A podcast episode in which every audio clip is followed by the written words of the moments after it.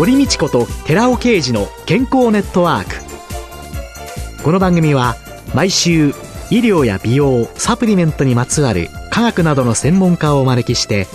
私たちの健康のために役に立つお話を伺う健康生活応援番組です。包摂体サプリメントと MGO マヌカハニーで健康な毎日をお届けするコサナの提供でお送りします。コサナの商品をお求めの際はフリーダイヤル0120-496-537までぜひお電話ください。体の節々が気になりだしたらコラーゲン、グルコサミンを配合した環状オリゴ糖の力シクロカプセル化スムースアップ。お得な定期購入もご準備しております。ご購入はコサナのフリーダイヤル0120-496-537専任スタッフが商品に関するお問い合わせ、ご質問にもお答えいたします。コサナのフリーダイヤル0120-496-537 0120-496-537皆様のお電話をお待ちしています。こんにちは、堀道子です。今月は公認スポーツ栄養士、管理栄養士で株式会社食スポーツ代表取締役の小畑照美さんをゲストに迎えて、食とスポーツと健康テーマにお送りしています。小畑さん自身は、はい、ビジネスマンっていうんですかね、はい、の食と健康をどのように見てらっしゃいますか、はい、国民栄養調査というのが毎年行われているんですが、はい、平成13年と平成23年の結果を比べますと、野菜と果物と魚介類の摂取量が減っておりまして、で、逆にお肉類が、まあ、増えてるんですね。はい。特に、まあ、年代としては、20代から40代の方たちの野菜、果物、魚の摂取量が少ないというのが見えてきていると。やはりそれらの食材には体の血液をスムーズに流してくれるような働きを持っている成分があったりですとか、はい、ビタミン、ミネラルが豊富に含まれている、食物繊維が含まれているということで、うん、ぜひ取っていきたい食材なんですけれども、そのあたりはなかなか摂取量が残念なことに減っているというのが現状です。ビタミンやミネラルや食物繊維や、はい、EPA などの体にいい油や、そうですね。そんなものが足りてない。そうなんです。ただ、まあなんでじゃあそのあたりの摂取量がまあ、減っているのか、はい、まあ、どうしてそういうものを、生鮮食品ですね、はい、それを買っていないのかということも、アンケートの中で聞いているんですけれども、はい、そうしましたところ、価格が高いので入手を控えてるっていう方が3割近くいたっていうことなんですね。確かに私も日頃スーパーに行ったりですとか、魚屋さんなどにも行きますけれども、うん、生鮮食品っていうのは非常に価格の高騰が季節変動が起こって、まあ、例えば天災なんかがあると、本当に直接的に野菜の値段が上がったりしますよね。はいはい、そういうことを考えると、まあ、買い控えをされる方も結構いるのかなという気がいたします。で、また、同じアンケート結果なんですけれども、世帯収入が600万円以上の方と200万円未満の方、そうしますと200万円未満の方の方が野菜の摂取量、男性の場合なんですけれども、野菜の摂取量が少ない。果物とお肉類に関しては、男性も女性も摂取量が200万円未満の方の方が少ないという結果も出ています。そう考えますと、うん、やはり値段で食品を選んでしまっている部分もあるのかなという気もしますので、一概にはね、これが絶対いいですっていうふうには言い切れない部分もあるかもしれないですけれども、価格以外のところでもしっかりこう見極めて選んでいくことが大事かなというふうに思いますね。難しいですね。これからの日本の社会、どんどんね、二極化していき。ただですね、明るい話題もあるかなというふうに思うんですけれども、はい、例えば中食産業などは結構今盛んで、非常にいろいろなものがお惣菜などもう出てきていますよね。はい、でその中には栄養バランス弁当的なものも出てきていますので、低価格で野菜も一生懸命入れていただいているお弁当なんかも出てきていますから、そういうものを上手にチョイスする。材料買いに行くとやたら高いから、はい、だからもう出来上がったようなものに、はい、活用しながら、はい、ちょっとだけ何かプラスしていくっていうことも一つかなというふうに思いますね。選ぶ力、染色、選ぶ食事で染色。私はこれが非常に大事じゃないかなと思っておりまして、これができる人は、はい、戦う食、染色になるんではないかと思うんですね。ですので、はい、今のビジネスマンに必要なのは、うん、染色力を身につけることだと思います。食べるものを選ぶ力をきちんとつける。そうですね。そうするとビジネスの中でも戦っていけて、しっかりと仕事ができる。仕事力アップにつながるということになると思いますので。そうすると、その選ぶための知恵というのは？まずは、以前からお話ししている、はい、5色ですね。色の5色。5つの色。はい。もう何回も出てまいりましたのでね、はい、聞いてらっしゃる方、でも今日初めての方もいらっしゃるかもしれません。はい。お皿の色、主食、はい、炭水化物。それが黄色ですね。黄色。はい。主菜、お肉、魚料理。これが赤になります。はい。副菜、野菜料理などになりますけれども、緑です。はい。これは2皿用意していただいて、はい、果物が青。はい。で、乳製品が紫。紫この5つの色をできるだけ揃えるようにしていくことが選ぶ力を養っていくということにつながるかと思います。あとはですね、血色を減らす。食事を抜いてしまうことを減らすっていうことも大事だと思うんですね。朝昼晩ね。はい。朝はね、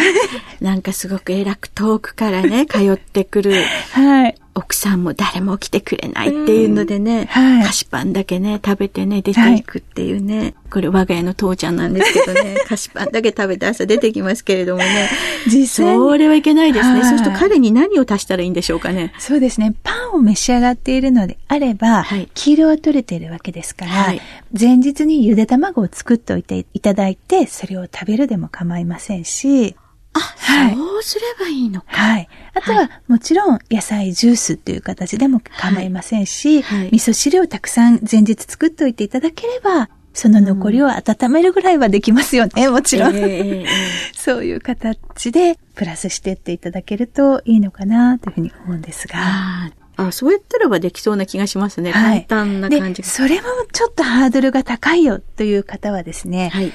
えばシリアルを用意していただいて、はい、そこにバナナをちょっと入れていただいて、牛乳をかけるとか、ヨーグルトをかけるという形にしていただければ、糖質もタンパク質もビタミンもミネラルも取れてくるという形になりますので、色としては5色はなかなか揃ってないですけれども、栄養成分としましてはかなり充実した形には、まあ、に近いものが取れているという、はい、形になりますので、せめてそういうところから始めていかれるといいのかなっていうふうに思います。結構あの20代、30代の男性というのは、朝食の欠食率が非常に多いですし、はい、女性の場合も20代は欠食率が多いんですね。すねはい、はい。そうすると何が起こるか。お昼にドカ食いをしてしまう。はい。そうすると、やはり太りやすくなってしまったりしますし、女性の場合も主婦の方なんかですと、まあ私一人だから今日はじゃあ菓子パンを2つ買って、で、飲み物はブラックコーヒーにして、ダイエットでもしときましょうっていう方が結構いらっしゃるんですね。はい。メロンパンとデニッシュペストリーのような甘いパン、2つ購入します。はい、そうするとなんと、牛丼の大盛りよりもカロリーが高い。え、メロンパンとデニッシュペストリーを一つずつ食べますと。一つずつ食べると？はい、1000キロカロリー。ということになりますので、牛丼の大盛りよりもカロリーが高くなってしまうんですね。ですので、甘いパン、メロンパン美味しいですから召し上がっていただいて構わないんですけれども、甘いパンは一つにしていただいて、もう一つは調理パン、サンドイッチのようなものにするとか、ウインナーが入っているようなものにするとか、そういった工夫をされるとよろしいかと思います。パンを選ぶときにも、染色なんです。本当にそうですね。はい。で、やっぱり世の中の女性はね、また痩せすぎがね、はい、問題だと思うんですけれども、はい。男性それからまあ中年以降の女性ということで、はい、メタボというのがまあ本当にいろんなところで話題になって、はい、これはラジオでよかったなって私つく思うんですけれども、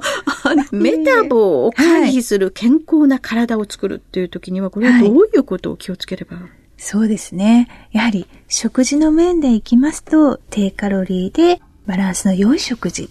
そして適度な運動もするということが、やっぱり大事になってくるかと思います。まあ、それが王道でしょうね。王道なんだけれども、なかなかできないという方が、はい、運動の時間を作ることができないのであれば、例えば、一駅分歩くとか、はい、まあ、階段の上り下りは、エスカレーターを登るんじゃなくて、階段をちゃんと 歩いて登るとか、そういう形で、こまめな形で身体活動量を増やしていっていただくといいかなというふうに思います。で、その低カロリーって言った時には、はい、一体どういうことを意識して、そうですね。よろしいでしょうか？例えば、揚げ物ばかりが続いてしまいますと、はい、同じお肉料理でもカロリーが高くなりますので、はい、例えば今日お昼にカツ丼を食べたということであれば、夜はまた揚げ物ということではなくて、蒸し物の料理を使っていただくとか、あるいは焼き物にしていただくとか、お魚の最強焼きにするとか、そういう形に変えていただければ、調理法を工夫していただいたりですとか、あとは調味料。はい、実はここも落とし穴が結構あるんですけれども、はい、美味しく食べるものの一つなので、調味料を上手に活用していただくのはいいと思うんですが、中にはやはり油がたっぷり入っていて高カロリーのものもございます。例えばマヨネーズ。マヨネーズを使うときには、半分プレーンヨーグルトを混ぜていただくと、だいたいカロリーは半分に減ります。あとは、ノンオイルドレッシングですとか、カロリーハーフのものっていうものもいろいろ美味しいものが出ていますので、はいはい、そういうものを上手に活用していただくといいと思います。はい、食スポーツでは、はい、アスリートの栄養管理だけではなくて、そのビジネスマンの食育もこう手掛けてい。らっしゃるんですけれども、そういうアドバイスを受けたいって言った時には、そうですね。ホームページの方で、お問い合わせのコーナーがございますので、はい、そこにアクセスをしていただければと思います。はい、で、比較的脱メタボ例えば、高脂血症を予防するためには、こういう食事がいいですよっていうような、ちょっと押し付けになるようなアドバイスは、私自身はあまりしないようにしておりまして、そういうことも大事なのでお伝えはするんですけれども、うん、それよりはちょっとポジティブになるような、例えば残業の時に、じゃあコーヒーが差し入れで出てきたと。で、その時に、ブラックで飲んだらいいのか、お砂糖を入れて飲んだらいいのか、そんなことをちょっとクイズ形式で考えていただきながら、楽しみながら食について考えていただけるようなプログラムをご用意しておりますので、ご興味があればお問い合わせいただければと思います。ビジネスマン、戦ってらっしゃるあなたどうぞ、直とも戦って。そうですね。はい。ください、はい、ということですね。はい。今週のゲストはスポーツ栄養士、管理栄養士で株式会社食スポーツ代表取締役の小畑照美さんでした。来週もよろしくお願いします。お願いします。続いて、寺尾刑事の研究者コラムのコーナーです。お話は小佐野社長の寺尾刑事さんです。こんにちは、寺尾刑事です。今週は腸内環境改善のためのアルファシクロデキストリンというタイトルでお話しさせていただきます。腸内には外敵から身を守るために免疫細胞の約70%が集中した免疫システムが存在しています。気管支喘息とか、アトピー性皮膚炎とか、花粉症とか、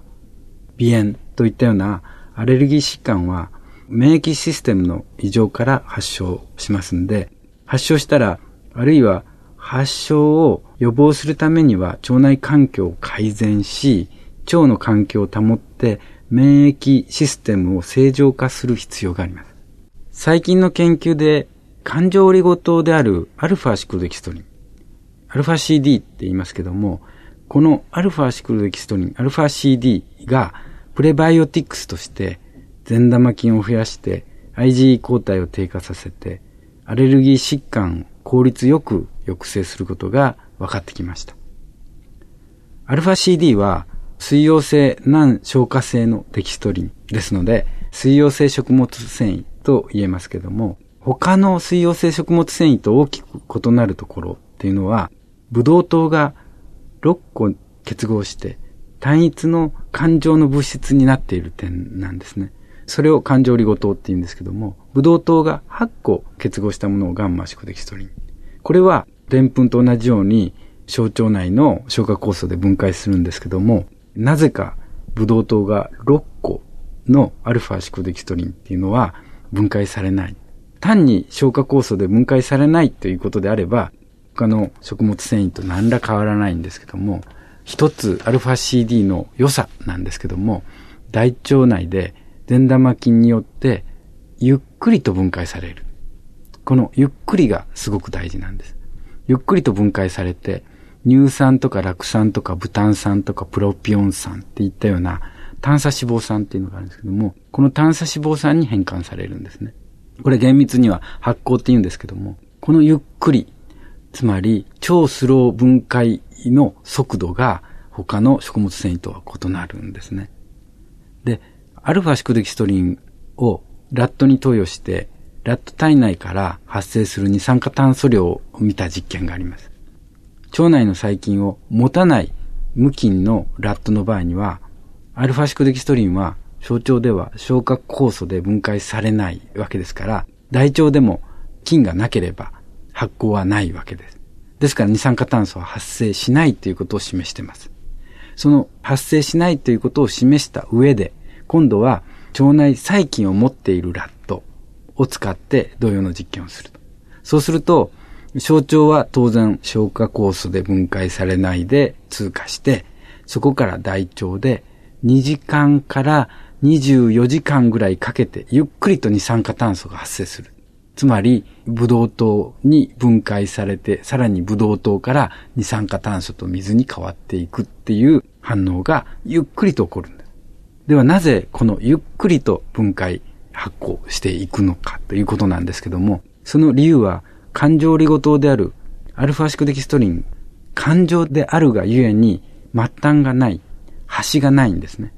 ですから、善玉菌としては、アルファシクデキストリンというのは糖質ですから、餌なんですけども、その端がないから、端があると人でもイメージしやすいと思いますけども、端があればそこから被りつくことができますけども、端がなくって大きな輪だとどこからかじっていいかわからないというのと同じですね。ですから、それでゆっくりとしか分解されないということなんです。では、ゆっくりと分解されることで何が腸内環境に良いのでしょうかこのことについては来週お話しさせていただきます。お話は小佐野社長の寺尾啓二さんでした。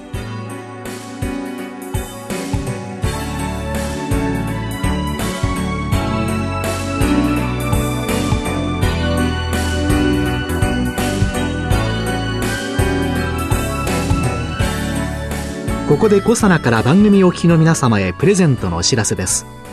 滑らかな舌触りとデリケートな味わいが特徴の蜂蜜。コサナのニュージーランド産オーガニックサザンクローバーハニー 250g を番組お聞きの10名様にプレゼントします。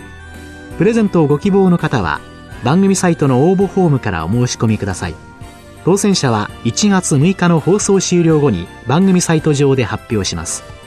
コサナのニュージーランド産オーガニックサザンクローバーハニー 250g プレゼントのお知らせでした。